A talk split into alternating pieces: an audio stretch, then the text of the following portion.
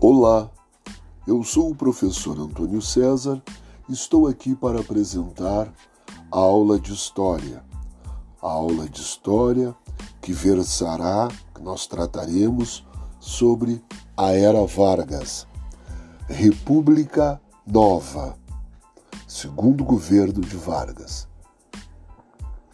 Os historiadores costumam dividir a época da Era Vargas em três períodos. A Era Vargas foi de 1930 a 1945 e ela é dividida em três períodos. O primeiro período é o governo provisório, que foi de 1930 a 1934. O segundo governo de Vargas, também conhecido como governo constitucional, causa da Constituição que foi feita, ela vai de 1934 a 1937. E o Estado Novo, que é o último período destes três, que vai de 1937 a 1945. Então, quando as tropas revolucionárias de Vargas chegaram ao Rio de Janeiro, num gesto simbólico, amarraram seus cavalos no obelisco da Avenida Rio Branco. Começava então a Era Vargas. Tudo não passou de um golpe de composição civil e militar, tal como se repetiria mais tarde, em 1964.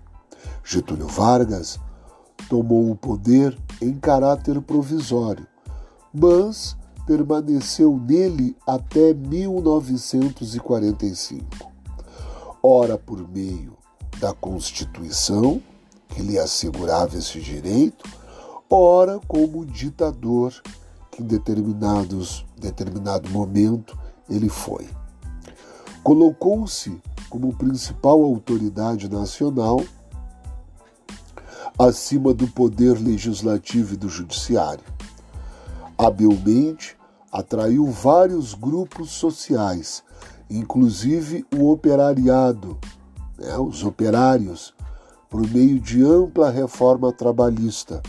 Foi ele quem criou a CLT, que é a consolidação das leis trabalhistas, que dá ao trabalhador uma série de direitos, é, como por exemplo, normalizou, normatizou, melhor dito, normatizou, criou norma com relação ao horário de trabalho, pagamento de salário, né? teve uma série de benefícios.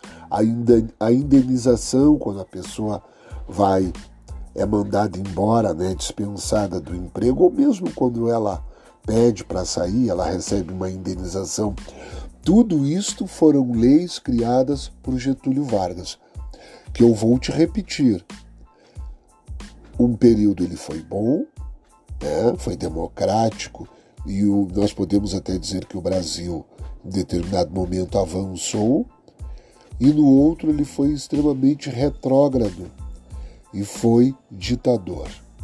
As relações de trabalho com Vargas passaram a ser reguladas pelo Estado ele criou leis que amenizaram conflitos entre patrão e empregado, usando uma prática populista e paternalista.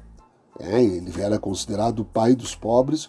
O presidente Vargas forjou uma imagem positiva junto à população. Este era o nosso tema de hoje.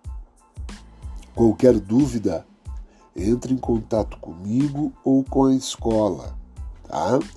O meu WhatsApp é 51 986 011 000.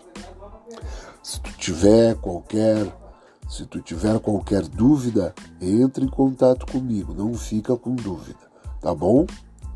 Um forte abraço, fica com Deus.